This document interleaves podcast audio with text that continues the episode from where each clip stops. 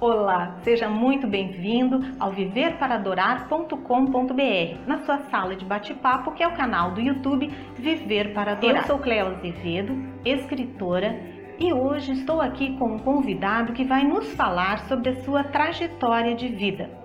Ele escolheu fazer a diferença na sociedade através de uma atividade que está desacreditada no Brasil e no mundo. Fique até o final pois esse pode ser ou pode vir a ser o seu sonho. Eu apresento a vocês o homem de Deus, cidadão brasileiro e vereador eleito no município de Pelotas para a legislatura 2017-2020, Enéas Enéas. Tu és uma pessoa de linhagem pastoral, filho de pastor, neto de pastor também? Isso. Irmão de pastor, cunhado de pastor, e um dia resolveste fazer a diferença na sociedade através dessa atividade, que é a política partidária. Tu és natural de Bauru, interior de São Paulo. Interior de São Paulo e veio para cá ainda pequeno. É, seis anos. Nasci num lar cristão. É... Quando eu me vi como gente, meu pai era pastor, meu avô, tanto de pai, por parte de pai, por parte de mãe, também atuava no ministério, tios, tias, é, sobrinhos, é, primos. E, bom, por um lado, é, isso é muito importante, porque nós sabemos que é, a criança que nasce num lar evangélico, ele, essa criança vai receber toda uma atenção e todo um aprendizado da palavra de Deus. E nós sabemos que a palavra de Deus é a nossa bússola para que a nossa vida possa estar bem orientada. Então, é, eu fui um privilegiado, Deus me deu essa oportunidade de nascer num lar cristão.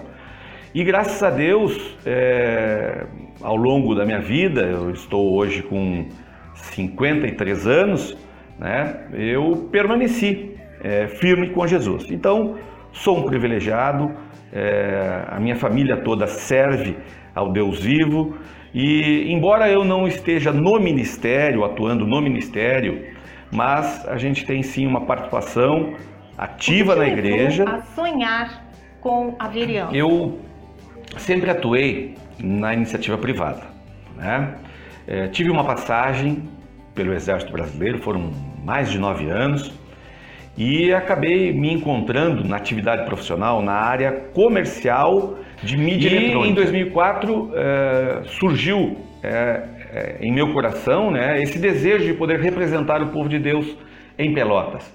Bem, é, conversei com meu pai, é, nós temos aqui uma comunidade é, muito grande em Pelotas, né, que é a Igreja do Evangelho Quadrangular.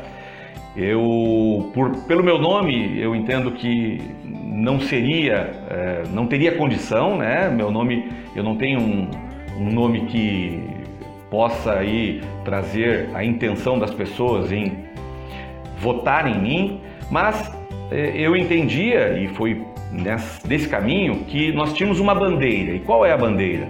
A bandeira de ter na política pessoas com o caráter cristão.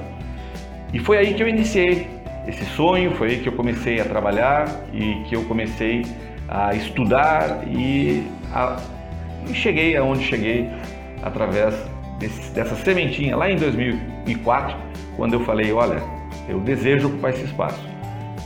E assim eu fiz. Muitas pessoas sonham em exercer um cargo político, eleito pelos cidadãos. Desde conselheiro tutelar até presidente da República, podemos exercer qualquer cargo. A exigência, aparentemente, é apenas ser alfabetizado. Mas sabemos que não é apenas isso que é necessário depois, no período em que tem que exercer o mandato. Tu te preparaste para, para estar aqui hoje? Eu sempre é, tive um objetivo muito claro de buscar um cargo eletivo, né? um cargo onde a base se reúne e entende que irá conduzir aquela pessoa a um cargo eletivo.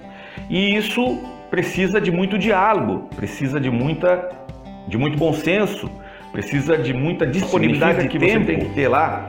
Todas as pessoas te conhecendo, sabendo qual é o teu projeto, qual é as tuas, quais são as tuas bandeiras, é, da onde você veio, qual é a sua intenção, o que você quer entregar ao final desses quatro anos, qual é os teus compromissos éticos, morais, porque eu sempre digo, é, não existe outra forma de interferir na administração pública do município, do estado, do país, se nós não estivermos filiados a um partido político.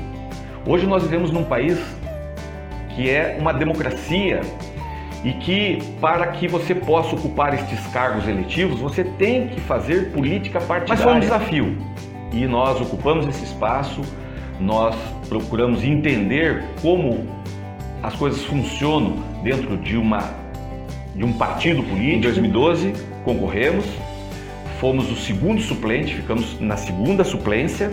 Né? O partido fez dois vereadores, eu fiquei como segundo suplente. E aí eu pude ter uma incursão maior dentro da política. Eu ocupei um espaço da presidência do partido por duas gestões e me preparei para 2016. É, tive aí um, um, aprendizado muito importante. É, da mesma forma que eu sempre digo que eu sou um privilegiado e comentei contigo lá no início da minha vida, eu também digo que é, eu sou um privilegiado. É, Deus tinha um plano para a minha vida e precisava me preparar.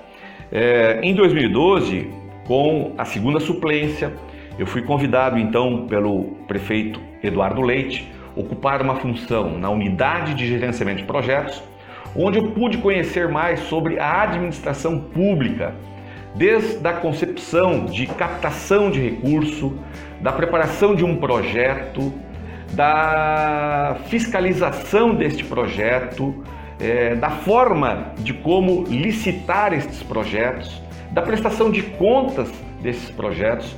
E eu pude conhecer a questão administrativa do poder executivo. Bem, se eu tinha o interesse de ocupar um cargo no legislativo, uma das missões do legislador é fiscalizar o executivo e volto a dizer, essa minha experiência de mais de três anos dentro do Poder Executivo serviu para conhecer como funciona o Executivo e me preparar para poder também fiscalizar o Executivo. O vereador Clarindo, ele teve todo esse processo de aprendizado para poder exercer esse cargo público também a nível acadêmico. Como é que foi E, e cursei processos gerenciais. Bem, a minha área de atuação profissional sempre foi a área é, de mídia eletrônica. Isso me deu condições para que eu desenvolvesse a minha função de gestão de pessoas e de processos com a formação né, superior a nível de processos gerenciais.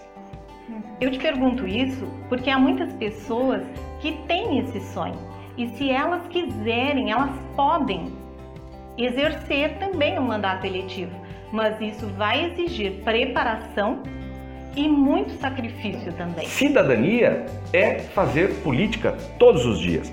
E eu entendo que, volto a dizer, a despeito do que hoje nós estamos vendo no cenário nacional e que nos afasta de fazermos política, isso é muito ruim. Nós não podemos é, nos é, é, é carregar desse sentimento de nos afastarmos da política, porque senão corre o risco de que outras pessoas com uma intenção não tão é, é, é, uma intenção não tão é, cheia de, de virtudes possam ocupar esses espaços e nós vamos ficar à margem da sociedade. Então nós precisamos pessoas de caráter possam ter o seu interesse na política.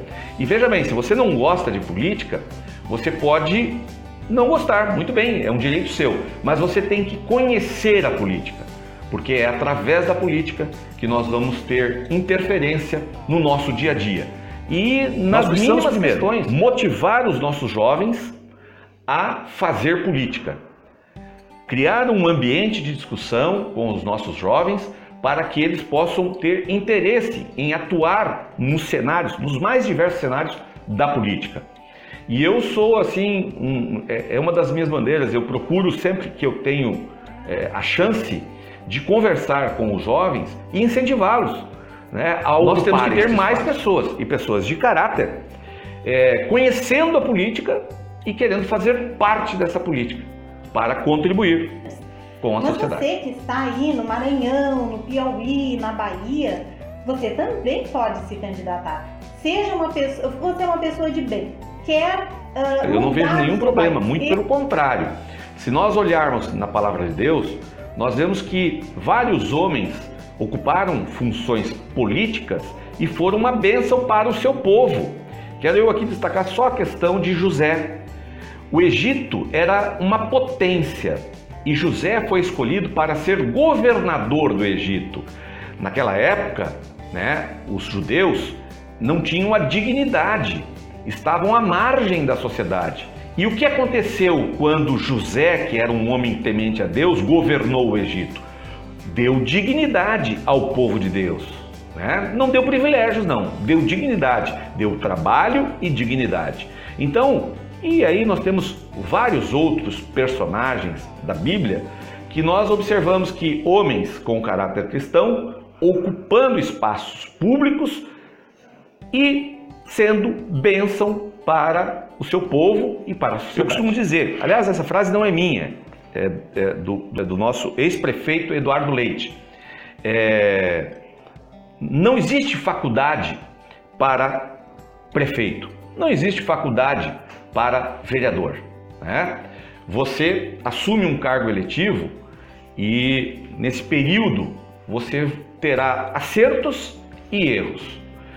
Eu espero que ao final desse período eu tenha mais acertos do que erros, mas isso não basta. Né? Você tem que buscar sim conhecimentos, você tem sim que buscar é, aprimorar o que você é, aprendeu e ter a certeza de que as decisões que você toma muitas vezes são políticas, mas muitas delas têm que ser técnicas e você tem que conhecer a questão da administração pública, que é bem diferente da iniciativa privada. Né? Você existem uma legislação, existe a nossa Constituição, existe é, a lei orgânica do município e você tem que conhecer para exercer este papel tão importante na sociedade. É, eu sempre disse e repito sempre que tenho oportunidade. Eu estou na inteira dependência de Deus. E não é só neste momento aqui, na legislatura a qual eu cumpro aqui o meu mandato. É na minha vida. Eu tenho essa consciência de que eu estou na inteira dependência de Deus. E se eu tenho fé nisso, eu tenho que exercitar. Isso, isso me deixa muito tranquilo com relação às decisões que eu tenho que tomar. Por quê? Porque eu repito, eu estou, creio, na inteira dependência de Deus. Então essa foi nossa entrevista com o vereador Enéas Clarindo, eleito aqui no município de Pelotas.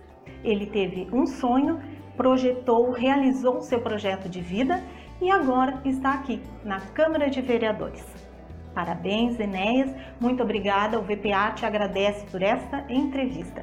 E o meu desejo de todos os cristãos e também de toda a sociedade brasileira é que ao final do teu mandato tu continue sendo um homem íntegro, reto, não perca a oportunidade de ver essa e outras entrevistas completas no viverparadorar.com.br. O link está abaixo na descrição. Mas antes disso, inscreva-se no canal, nesse quadradinho vermelho que fica à sua direita. Um grande abraço e fiquem com Deus.